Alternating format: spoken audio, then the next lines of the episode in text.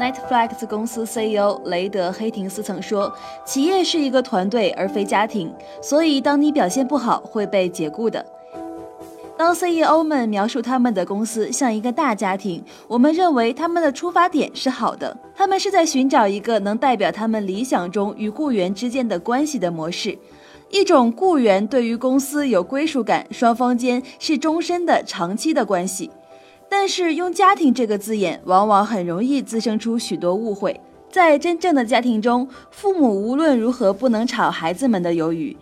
想象一下吧，由于孩子们的糟糕表现，你宣布断绝与孩子间的关系。对不起，Susie，你妈妈和我认为你并不适合待在我们的家庭里。你的餐桌布置工作在过去的六个月中一天不如一天。你对小马的迷恋也不曾增加你的个人价值。我们决定只好让你离开。但是，请你不要误解，这只关家庭，和你个人无关。难以想象，对吧？但这就是 CEO 一方面宣称自己的公司是一个大家庭，一方面又着手于解雇员工的真实写照。尽管法律上有关于自由雇佣的说法，这些公司的员工们还是有充分的理由觉得受到了伤害和背叛。让我们来看另外一种比喻。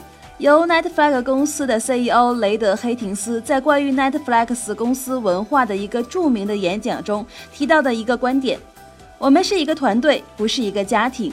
他接着让手下的经理们思考，自己手下的哪些员工，如果说他们跳槽到同行的类似职位，我会全力挽留他；而对于其余不需要挽留的人，可以发给他们足够的遣散费，然后我们好空出一个职位，找到一个明星雇员。同家庭相比，一个专业的体育赛队有一个特定的目标，所有的队员都应该为达成这个目标而共同努力。